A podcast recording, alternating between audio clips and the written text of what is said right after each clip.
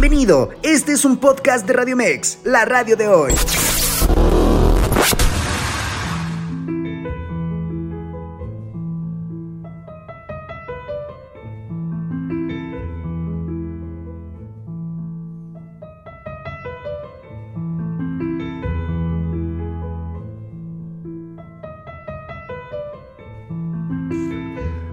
Hoy en el Criticón un invitadazo de lujo que nos visita desde Denver, pero muy, muy cuacalquense. Comenzamos.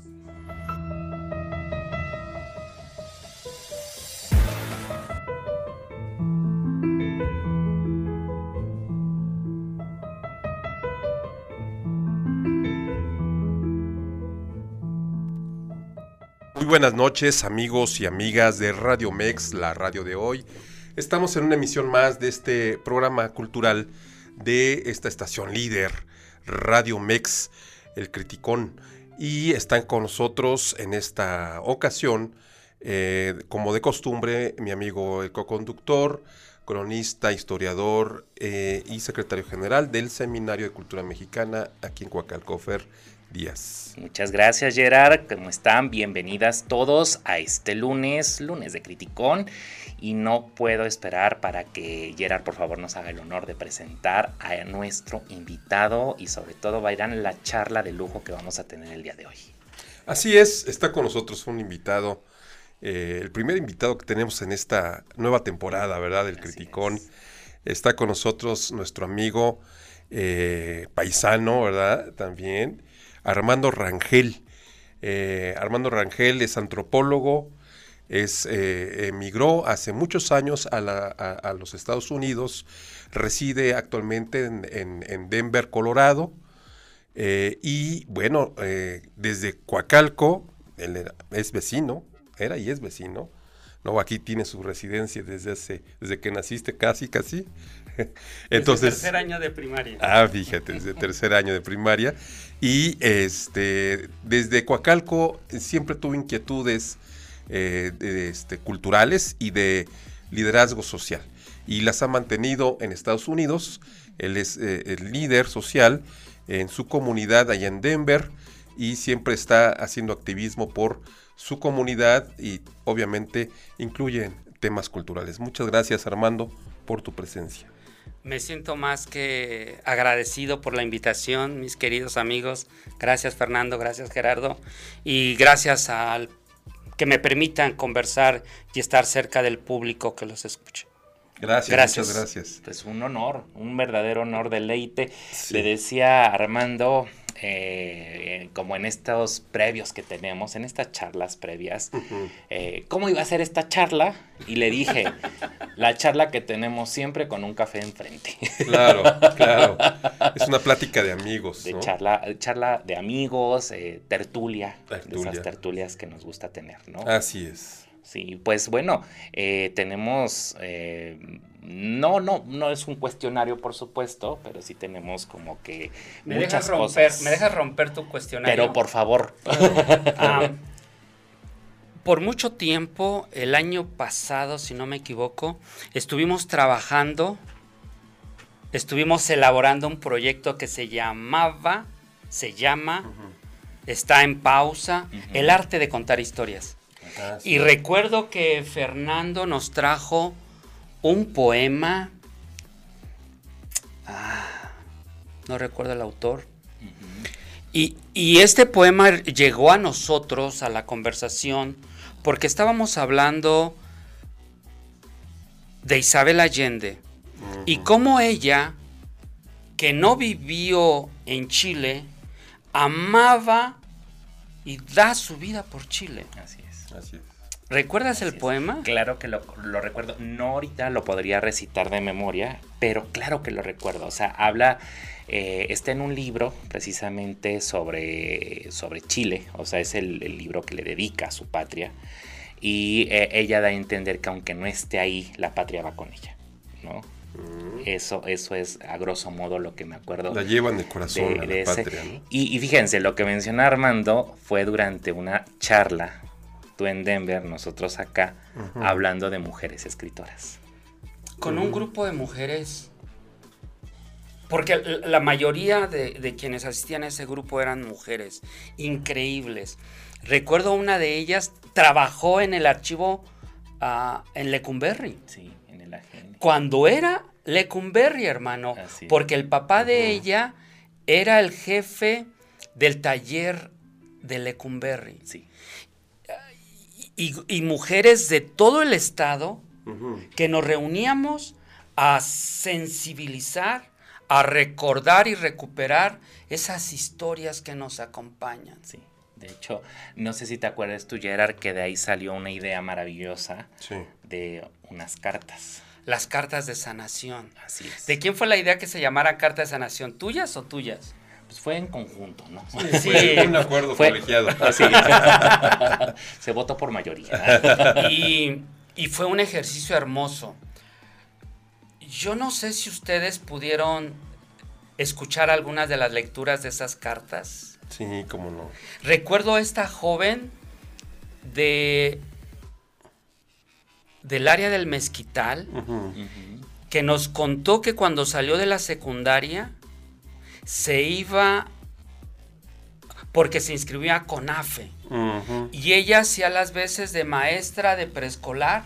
Y entonces tomaba un camión y después caminaba y después pasaban por ella para llegar. Y, el que ella contara esa historia, yo tuve oportunidad de tomar café con ella. y, y, ella lloraba de alegría, de tristeza por lo que se fue, pero todo lo que ganó de experiencia. Así es. Y, eso, eso fue hermoso, Eso fue hermoso. Sí, muy hermoso. Es porque contribuimos, de alguna forma somos parte de esa sensibilidad que tiene la gente, de, ver cómo afloraban ¿no? esos recuerdos de toda esa comunidad que tú este, conoces y que representabas eh, o que representas y que se ha ido para, para Estados Unidos, ¿no? Pero son muchas historias eh, que, como bien lo decían y decía Allende, llevan a la patria en lo más profundo de su corazón. Así es. Le contaba a Fernando que hoy tuve oportunidad de platicar con un inmigrante aquí en Villa de las Flores y él me decía, Armando, ¿tú crees que a mí me gusta estar fuera de mi patria? Y eso me estremeció. Claro. Porque realmente yo que tengo 22 años de residir fuera de México, lo añoras, hermano. Sí, definitivamente. Y justo es lo que, lo que veníamos platicando. Em, tenemos una visión de lo que ocurre allá, ¿no? Pero es una visión desde acá. Sí. La visión que existe, la de allá, la realidad, es justo, eh, que es cuál es esa realidad de allá, ¿no? Y en todos los ámbitos. Sí, así ¿Qué ocurre allá? Nunca vamos a, poder describir, por más que queramos entenderlo y comprender, no vamos a poder describir lo que ellos viven en su realidad. Así es. Porque es muy distinto. Yo medio entiendo lo difícil que es estar fuera, estar lejos y tener que, tener que acostumbrarte a la forma de vivir de allá, pero siempre llevas en tu ser interior esos recuerdos de tu, de tu patria. Así es. Se me enchina la piel, hermano, porque después como de 15 años de vivir en, Denver, un día me invitó el consulado mexicano a la ceremonia del grito de independencia. ahí estábamos en, en, un lugar hermoso, en el área metropolitana de Denver, una ciudad que se llama Arvada, en el centro cultural, al aire libre. Y había bailables, ah, alguien pasó a cantar y eso era uno, uno disfrutando. Hermano, llega el momento en que, en que entra el mariachi derechito desde Guadalajara. Ah, Ahí, hermano, es cuando me di cuenta de este proceso del que tú hablabas. Nos acostumbramos a vivir fuera de la patria, pero cuando tenemos esos resplandores, eh, te das cuenta que, que estás fuera y, no critico a los mariachis. Tengo, tengo unos amigos mariachis increíbles. Ah, no critico los tacos. Afortunadamente tenemos eso allá. Sí, claro. Pero cuando empezó a sonar ese mariachi, yo lloré, man. de, escuchar y de sentir ese vibrar que realmente es es México, es la patria, es lo que llevas dentro. Y ahorita lo que estoy pensando es que las expresiones culturales es lo que, te, lo que más te liga y te identifica con tu país. la música, el folclore, ¿no? Ese tipo de cosas que, pues, eh, eh, parece que es tan cotidiano entre nosotros, ¿no? Y por eso hay que, hay que, hay que preservar las tradiciones, ¿no? Que tenemos acá, pero yo creo que esas expresiones culturales son las que nos, nos, nos este, hacen recordar a flor de piel. Nos conectan. Y fíjense, tú lo sabes, Gerard, tú como antropólogo también lo sabes, de Armando, son estos códigos culturales que van con nosotros, ¿no? Y que tienden puentes. Y que por supuesto te hacen identificar con los tuyos. Creas allá un hogar, pero el hogar de acá también está presente. Claro. O sea, ese no se va. Y el hogar significa eh, lo que viviste aquí y todo lo que significan olores, sabores, ah. eh, sonidos. Ajá, que allá pues creas otro hogar y que obviamente mezclas, ¿no? Pero eh, eso cómo, cómo lo vives allá? ¿Cómo, cómo, ¿Cómo es ese ambiente allá? Se me, se me hace nudo la garganta. Lo sé. Y lo primero que tengo que decirte, que no me lo estás preguntando, es que eso del sueño americano es la leyenda urbana más desgastada, más acabada. Y hoy más que nunca, Armando, ¿no? Porque, porque Estados Unidos no anda tan bien económicamente, tiene sus problemas muy fuertes. Bueno, socialmente hay una crisis terrible con la cuestión de las drogas que también a nosotros nos está pegando, ¿no? Pero, este, sí, el sueño americano cada vez está quedando más allá. Tal vez ese sueño nada más era en cuanto a lo material. Sí, un trabajo, sí, dinero. Pero ahora ya no, ya no existe. Eso. No lo hay. Por, por, por la crisis. Ah, fue la guerra con Ucrania. Sí. Y, y después el, este, no sé cómo calificarlo, desaveniencia entre Hamas y, y los, los judíos. Ah, así que la, economía se está estremeciendo. Sí, claro, claro. Entonces ahí es donde, ahí es donde retomo tu pregunta y cómo nosotros, recordando la patria grande, recordando esos olores y esos sabores, esa, esa música, esos colores, eh, le contaba al buen Fernando que Angelina, mi niña de 14 años, recién comenzó a bailar música folclórica. Y entonces verla en sus, en sus trajes típicos, es, es, es amazing. Es increíble, es, es fantástico, porque es ese anclaje, hermano. Es, es ese, aquí adentro está lo que ella está transmitiendo y cómo eso me permite hermanarme. No solo a ella, sino a mí, a, esta cultura donde yo crecí y que tanto amo. Claro, claro. Claro, por supuesto. Y que es parte de ti, ¿no? Y que son esos códigos que hablamos, ¿no? o sea, eso que no, no sale, eso que permanece. Eh, y, tal vez esa parte también muy fuerte entre el que eh, estás allá y estás acá, pero preservar la identidad, que eso es lo, difícil, ¿no? Claro. La identidad que no se pierda, no se mueva y, no se vaya. Sí, y es más que colgar la bandera de México el 5 de mayo o, poner la Virgen de Guadalupe en diciembre, es más que eso. Sí, va muchísimo más allá, más allá de eso. Y que eso significa, por supuesto, eh, eh, de lo que esa pregunta que lancé, ¿no? ¿Cómo, ¿Cómo es que vivimos ahí? Pero ahorita que regresemos del corte, Armando nos va a empezar a desmenuzar esa, esa realidad de allá. Hay un proceso de, cultura, de aculturación. Así es, Sí, hay una hibridación entre la cultura que, a la que estás llegando y la que traes, pero nunca dejas la que traes. No. Y este, yo, hay, de hecho, hay algunos autores que hablan de la reconquista de México en la Unión Americana. Así es. Pero no se vayan, regresando del corte, vamos a hablar de ello. En vivo, Fernando Ábalos y Gerardo Rivera en Radio Mex, la radio de hoy.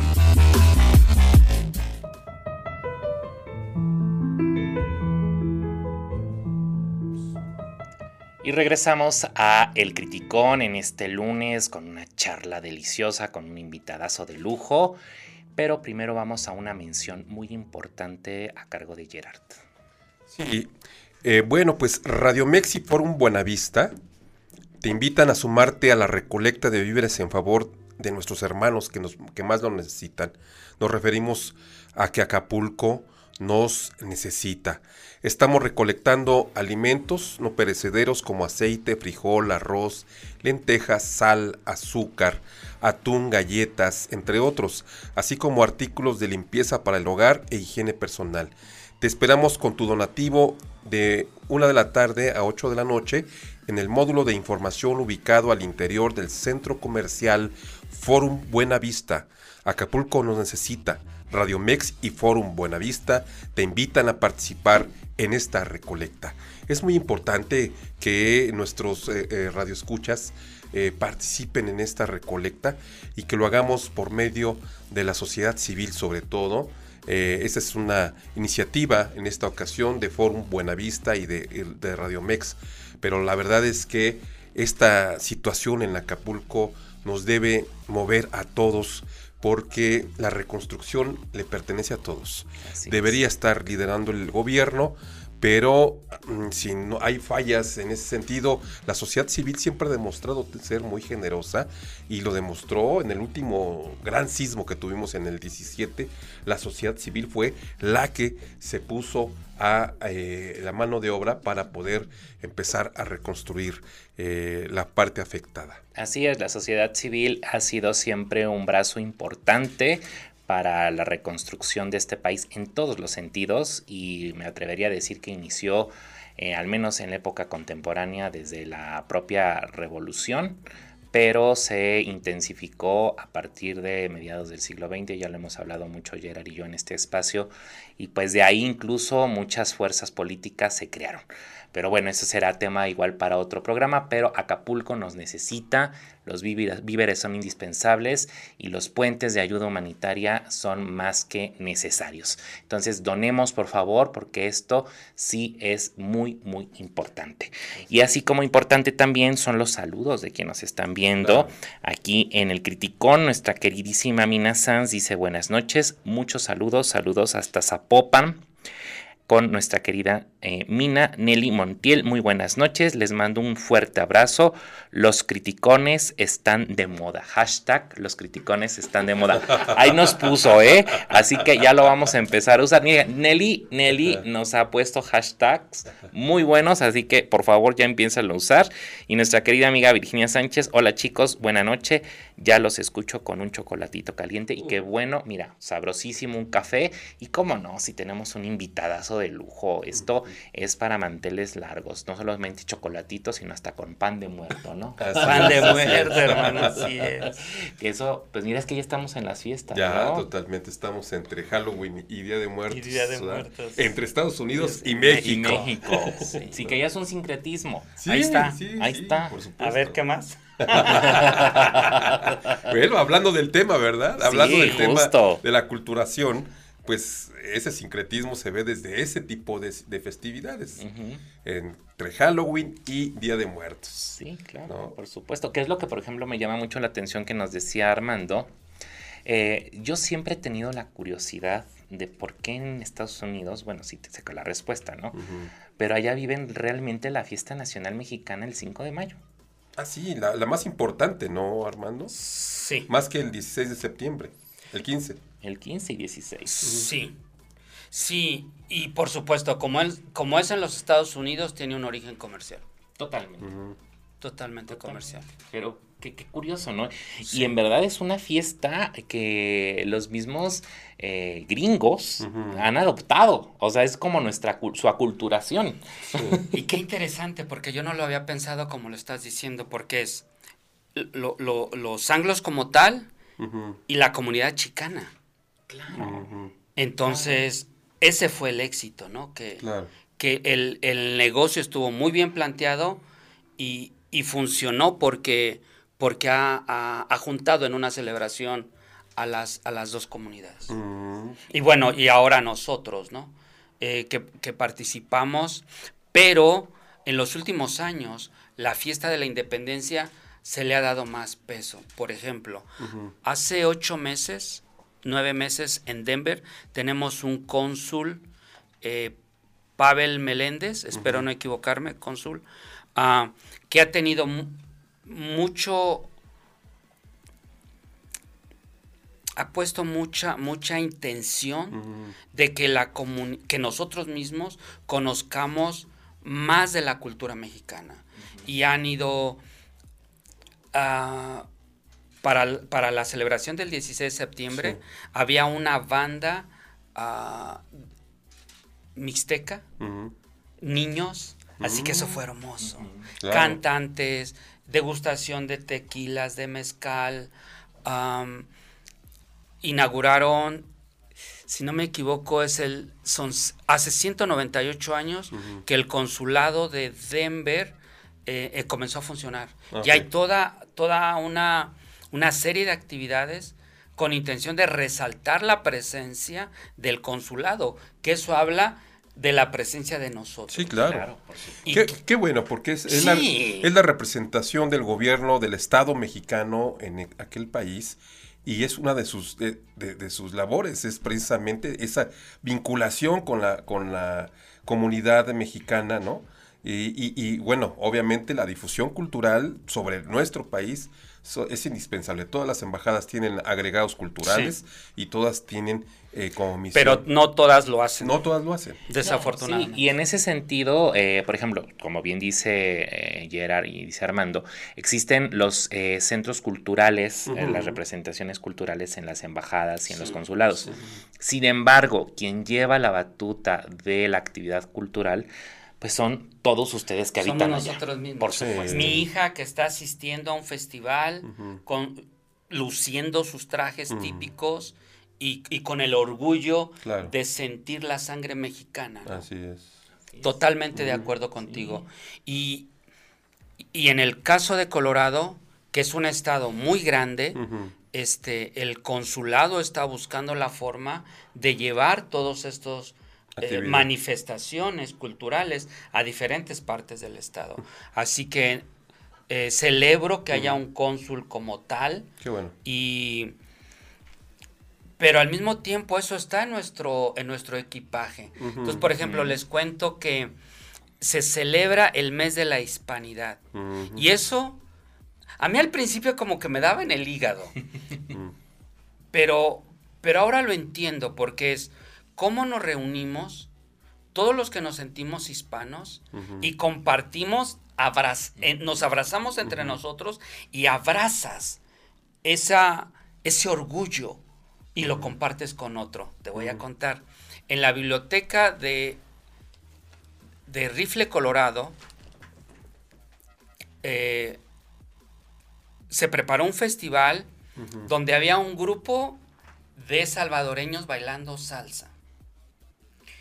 Por supuesto, el, el ballet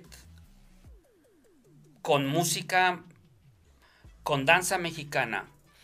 Y, y en, y en, las, en el área de exhibiciones me encontré un tipazo paraguayo.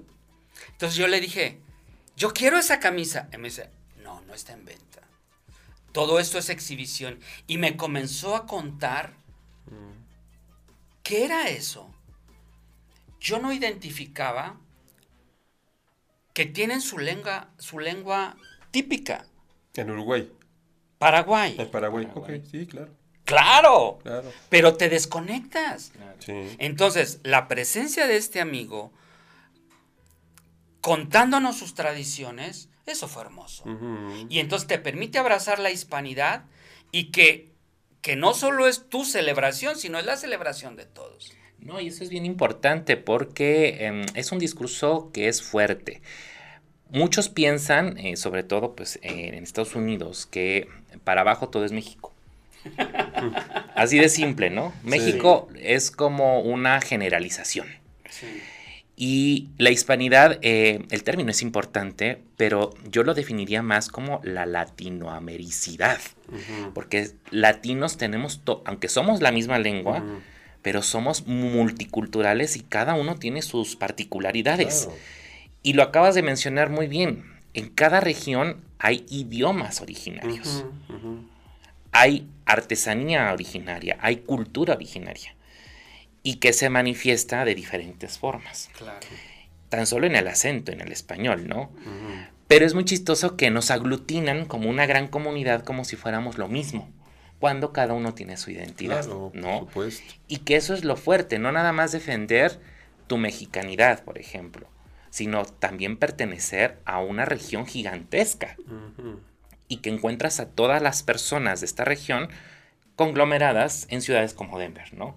Entonces, que es tu mexicanidad, pero también con tu vecino que es de otra región de, Latinoamérica, ¿no?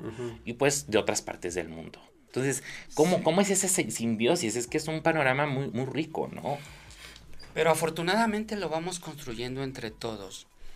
a finales de agosto participé de un, de un festival en un pueblo hermoso que se llama Carbondale. Eh, un saludo y todo mi cariño a esa comunidad. No hay un restaurante de comida rápida. Entonces, desde ahí... Van a ser Estados Unidos, wow. Desde ahí van construyendo una forma de ser diferente. Mm. Entonces, participé de, una fiesta que se llama Un pueblo, una mesa. Y es toda una calle ah, con, mesas a los lados y las familias tienen su propia, su mesa, que, todas las mesas son iguales, porque no es tu mesa más chica y la tuya más, no, todos somos iguales. Y cada familia adorna la mesa por su tradición, como le da su gana. Pero lo más interesante en los platos, la bebida, y hablan de sus tradiciones. Y en... Es de los pocos lugares donde he visto a los niños jugar, porque normalmente no participan como familia. Entonces, los niños corren, juegan, pues como nuestros niños. Claro. Y la fiesta comienza con una, una un grupo musical de, esa música antigua este, del medio oeste con sombreros, botas y después hubo un performance de, música de los setentas, pero toda la gente convive. Entonces, ¿cómo se va construyendo? ¿Cómo, ¿Cómo practicas la bienvenida? Y déjenme terminar la historia con esto. Al final se da un premio a la mejor mesa. Y este premio lo ganó e, este año la mesa peruana. O sea, no fuimos nosotros los mexicanos. Fueron los peruanos, pero los pocos mexicanos que estábamos ahí, nos abrazamos y, y, eso fue hermoso. Claro. Claro, por supuesto. Sí, así es. Así se hace comunidad y así se preservan las tradiciones, ¿no? compartiéndola. Y se aprende de otras regiones, ¿no? Sí, claro. Que ahí está, en las diferencias caben estos puentes de identificación, ¿no? Entonces, cuando estábamos conversando antes de entrar al aire, hablábamos, por ejemplo, de, las fiestas. El festival, el, desfile de San Patricio ha tomado un auge y hay muchos carros alegóricos de, de nuestros países.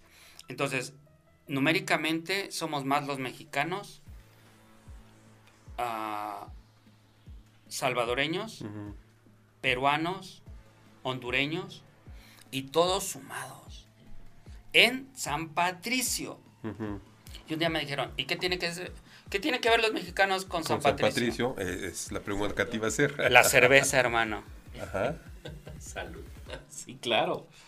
Claro. Que, nos, cambiaron el pulque por la cerveza. Mm. Y, mi argumento es que por eso nos identificamos. Pero ha crecido el Festival de San Patricio, el desfile. Bueno, y es que aparte hay que decirlo, la comunidad, eh, bueno, los irlandeses, que es la, la fiesta de San Patricio, Sí. Eh, durante la invasión Le norteamericana, salió lo histórico. ahí, es- ahí salió el historiador que llevó uno dentro, se pasaron al bando mexicano. o Ah, sea, ok. ellos defendieron, No, está bien, ese es, ese es el contexto. Sí, exacto. o sea, los irlandeses dijeron, no, nosotros vamos a defender del lado mexicano. ¿Y sabes por qué comenzó eso? Porque recuerda que en los protestantes siguen siendo el grupo mayoritario en los Estados Claro. Unidos y los irlandeses Son católicos. entonces se sintieron desplazados y cuando llegaron a México dijeron nosotros somos de acá. Ajá. Encontraron esa identidad. Claro. sí, sí, Esos sí. grupos, claro. Y son lenguas diferentes. Sí. Pero en costumbres, o al menos en religión, En pues ahí está el puente, ¿no? Entonces me parece muy bonita esta conversación donde estamos reconociendo que cada uno de nosotros aporta a ese mosaico cultural de tradiciones en el que no, no te hace más ni te hace menos, Claro. pero te permite respetar al otro y entenderlo. Así es. No, pues ese tipo de actividades culturales son las que eh, dan pie para propiciar un estado de paz, para decirle no a la violencia. ¿no? Claro. Es, e, es ese cúmulo de, de culturas, de antecedentes culturales, ¿no?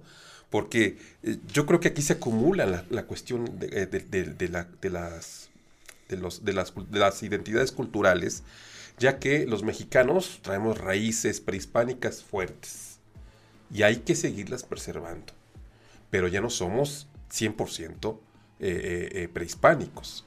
Ahora somos hispánicos porque vinieron y ah, hubo un proceso de aculturación con la cultura española. Entonces somos una, una hibridación. Y así cada país, como tú lo decías de Paraguay, también tienen unos antecedentes Claro. prehispánicos. Bolivia, no se diga. Perú, bueno, Perú y México son las culturas Sí, eh, eh, prehispánicas más fuertes de todo el, el- el- el subcontinente. ¿no? Sí, así es. Y precisamente también ligado a esto que comentas eh, en la charla que estábamos teniendo, eh, aún así hay necesidad de sensibilización hacia lo que me decías, ¿no? Estos tres conceptos. La diversidad y me mencionabas otros dos conceptos. Sí, le contaba a Fernando que hace unos días me encontré a un amigo en la calle y me dijo, bueno, ¿y tú qué haces por allá en el gabacho? Entonces le dije, dije, bueno, estoy dando un taller de diversidad, equidad, inclusión. Y me dijo, ¿y eso cómo para qué? Eso como se come. ¿Y eso para qué sirve, Armando? Y me pareció tan interesante la pregunta, porque cuando seguimos conversando, él, él identificaba que aquí no hace falta darle, eso dijo él, tanto, tanto peso y valor a esos conceptos. Y yo le dije, te equivocas, hermano, porque por eso no hemos valorado a nuestros grupos indígenas. Así es. Totalmente. Y, y los hemos mantenido excluidos. Ah, Gonzalo Aguirre Beltrán habla de las zonas de refugio. En 1945 salieron los Mijes y mira la riqueza musical que han Uf, aportado. uf, no, hombre. Maravilloso. Riqueza. Oaxaca en música es una potencia, Sí. por ejemplo. La Guelaguetza, hermano. Sí, sí, sí. El otro día vi los danza, los voladores de Papantla en el Square Garden. Veracruz allá presente. ¿Y quién se imaginaría, no? Claro. ¿Quién se imaginaría que habría este, eh, pues, ocupamos el término sincretismo, ¿no? Esta Ujú. culturación. Sí. Ahora, ahí, ahí es la pregunta en la que, la, con este contexto de hermandad que platicas, de las mesas donde se, se- se unen los pueblos latinoamericanos, ¿cuál es eh, el sentir, el vivir de, eh, pues, del nativo norteamericano, o sea, de los, de los habitantes, de, de los anglosajones? Los pues? 100% anglos. Sí, o sea, ellos cómo conviven, cómo, cómo, cómo asimilan esto. En términos generales, bien. Y les gusta porque los enamoramos por la panza. Ujú, Eso. Eso. Claro. Sin embargo, eh, hemos visto estas divergencias políticas en las que nosotros nos hemos visto en medio porque porque van contra nuestros valores humanos. Y eso ha sido difícil.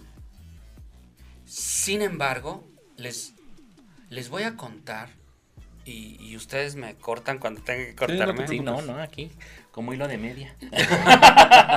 Tengo la experiencia de participar en, en Garfield County, que es muy cerca de Aspen, Colorado. Mm. Cuando la gente escucha Aspen, inmediatamente piensa en Adia Comaneci. En, estos, en estas áreas de esquiar perfectas. Sí, sí, sí, famosísimas. Famosísimas. Y caras, ¿no? Por supuesto. No, no caras. Carísimas. Carísimas. Y, y esto refleja un poco o mucho este sentimiento de, pertinencia, de pertenencia a la cultura americana, al poderío económico. Sin embargo, ¿quiénes limpian los hoteles? ¿Quiénes sirven, preparan la comida de esos elegantes restaurantes? Nuestra gente. Hay un, hay un joven que admiro y respeto líder comunitario, él me dice, cuando yo era niño, yo no veía a los mexicanos en la calle. No los veía en las tiendas como ahora los vemos. Y entonces eso me ha permitido entender y ver y escuchar de, viva voz cómo es que el valle, porque así le llaman, ha venido cambiando. Y esa cara, ese cambio, lo hemos hecho nosotros que hemos puesto nuestra cara, nuestras manos de humildad, de servir al otro. Y esto se ha dado alrededor de la pandemia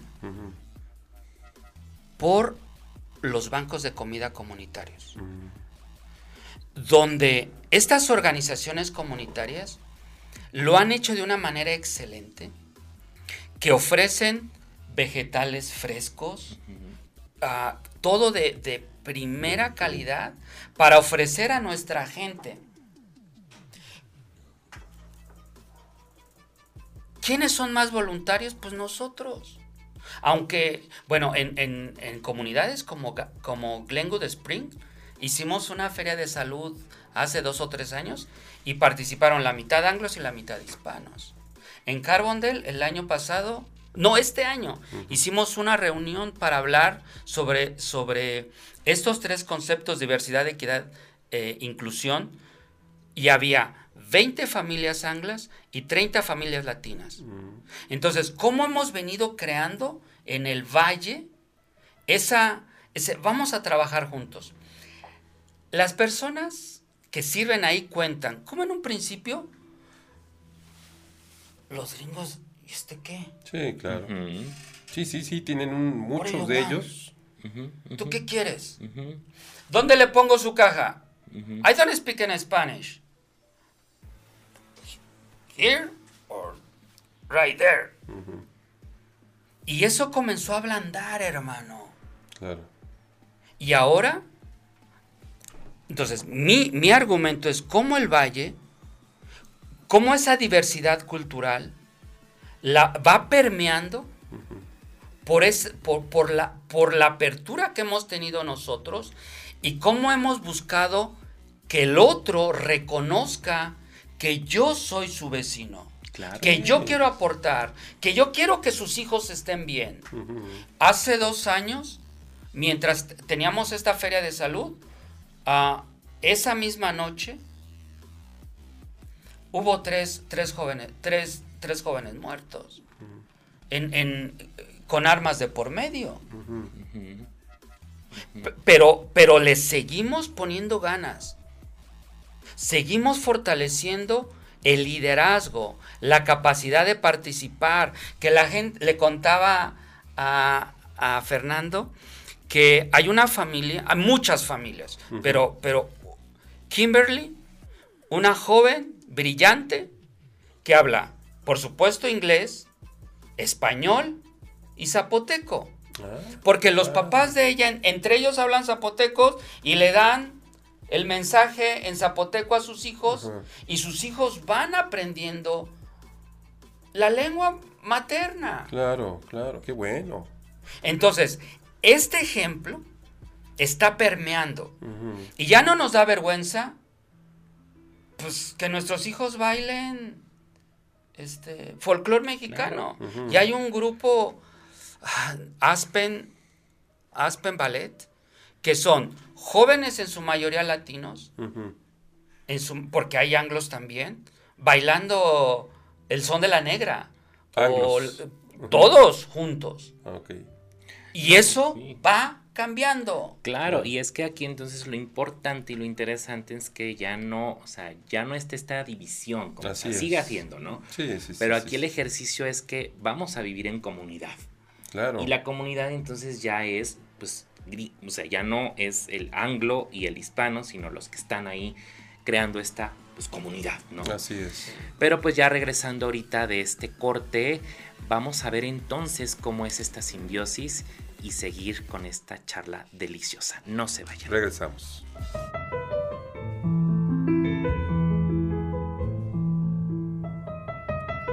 Regresamos al Criticón y estamos teniendo una amena charla con Armando Rangel, quien es eh, eh, un líder social en Denver, Colorado, nos está platicando todo este proceso de eh, quienes viven allá y que siempre están recordando su país de origen.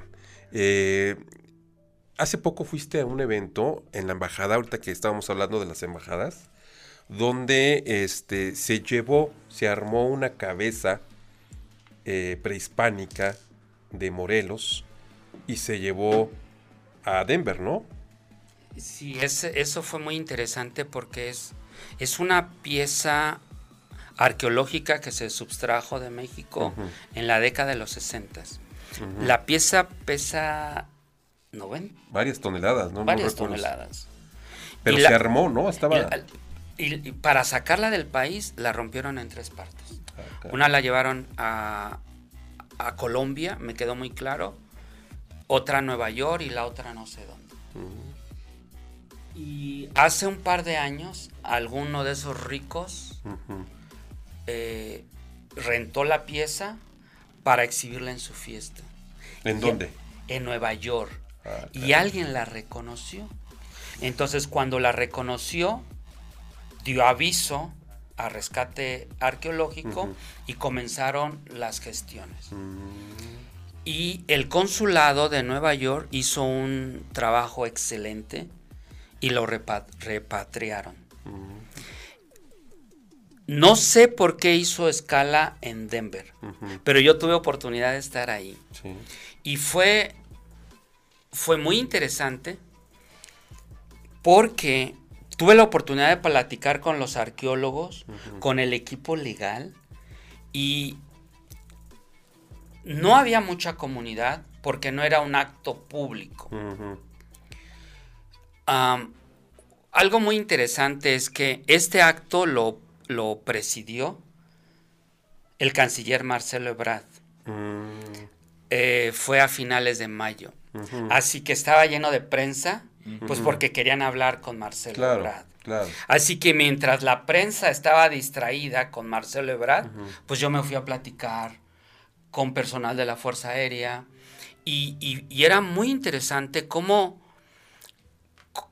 cómo es, esta, es, estas cosas empiezan a permear en la comunidad y permite que todos nos sintamos orgullosos de ser mexicano y de ese origen prehispánico. Claro, sí, por supuesto. Que esto, que esto me remite mucho que se han regresado muchas piezas, eh, tanto arqueológicas como de la época novohispana, eh, incluso de personajes que no son tan socorridos en nuestra historia patria, como Hernán Cortés.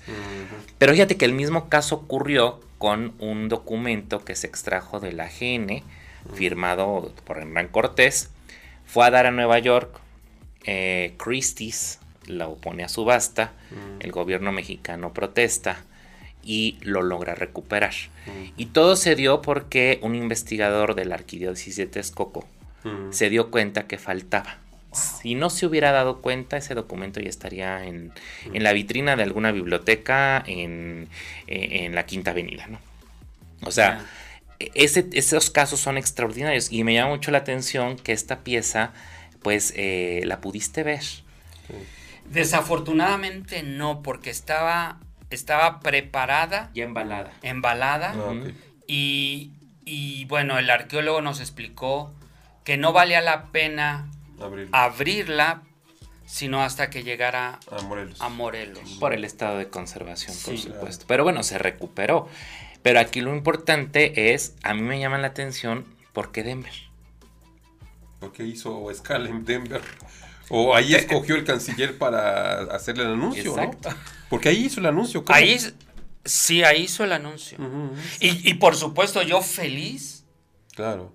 y, y- y disfrutando, ¿no? Sí, claro. Sí. Pero eso también habla mucho del poder y del tamaño de la comunidad que está en Denver. Por ejemplo, el jefe del estado de lo- del, es- del Comando Norte, que incluye a México, está en la base aérea de Colorado Spring. Mm, ¿Qué es lo que estás diciendo? Es reconocer el poder político Social, económico. porque tiene que ver con el gobierno mexicano. Claro. Y un tipazo eh, accesible, conversamos de las negociaciones, el equipo legal que, que- y yo supongo que ese, ese equipo, el mismo equipo es el que ha hecho estas recuperaciones. Sí. Eh, gente muy, muy sencilla, muy capaz, muy, muy interesante. Sí, fíjese, a mí me queda claro que ha sido, este equipo tiene mucho que ver con Memórica, Mm, que es este equipo, yo trabajé con el equipo de Memórica, pero en Washington, en DC, y como bien dice, son personas muy sensibles de la cultura. Gracias. Y precisamente de este tipo de, de temas, ¿no? Pero extremadamente sensibles, o sea... Y si me permites un comercial, ah, nosotros tenemos una, una página que se llama Voces en línea. Y, y tengo un, un video con, con todo lo que pasó en esta En ese evento. en ese evento. Así que si me permiten lo puedo este, compartir Claro, para que claro, las personas que están escuchando. Sí, y que también te sigan. ¿Cuáles son tus redes sociales, Armando?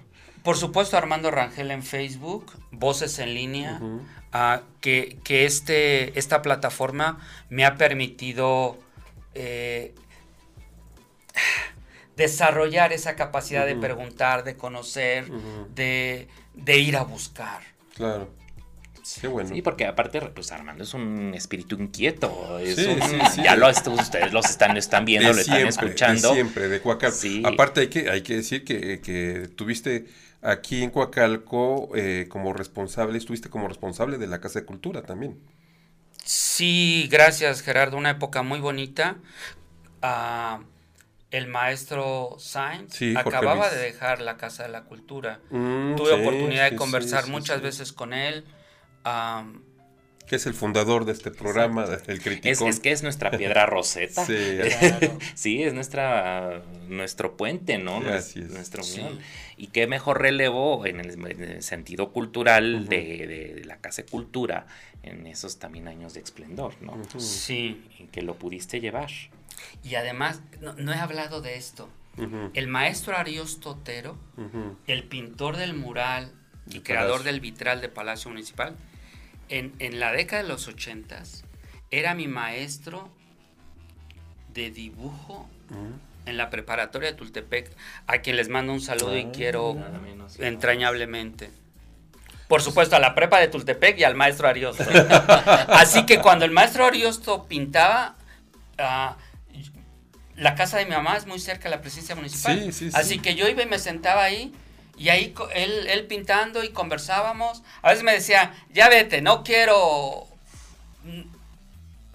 Pero muchas veces tuve oportunidad de conversar con él. Mm, Y después, cuando trabajé en educación, cultura y bienestar social, ah, tuvimos oportunidad de invitarlo y conversar.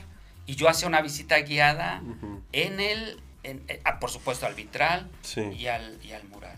Ah, qué bien. Nada es menos padre. y nada más. Sí, Sí, porque aparte ese mural, hay que decirlo, me corresponde decirlo también, es eh, una epopeya ma- maravillosa, hermosa de Ujú.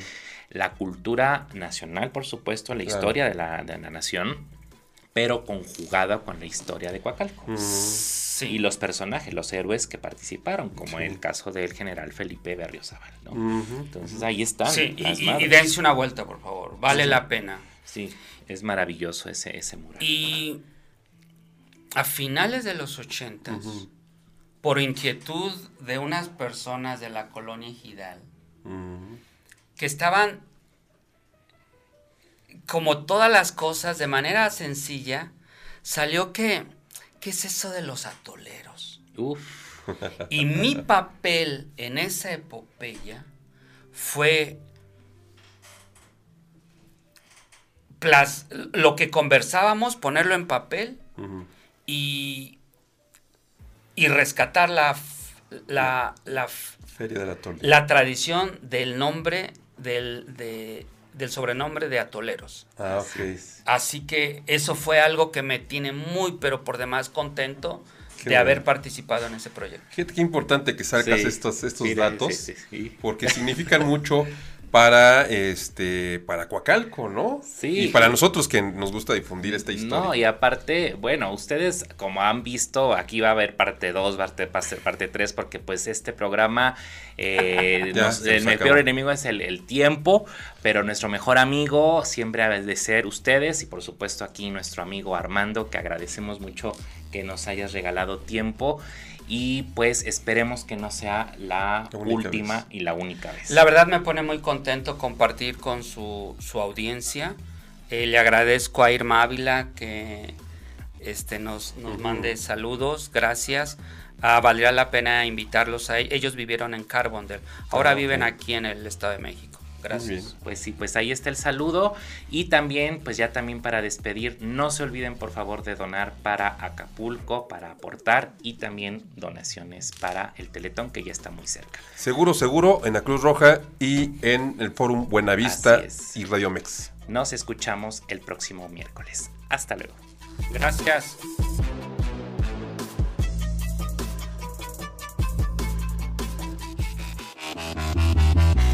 Escucha el Criticón todos los lunes y miércoles de 8 a 9 de la noche con Fernando Ábalos y Gerardo Rivera en Radio Mex, la radio de hoy.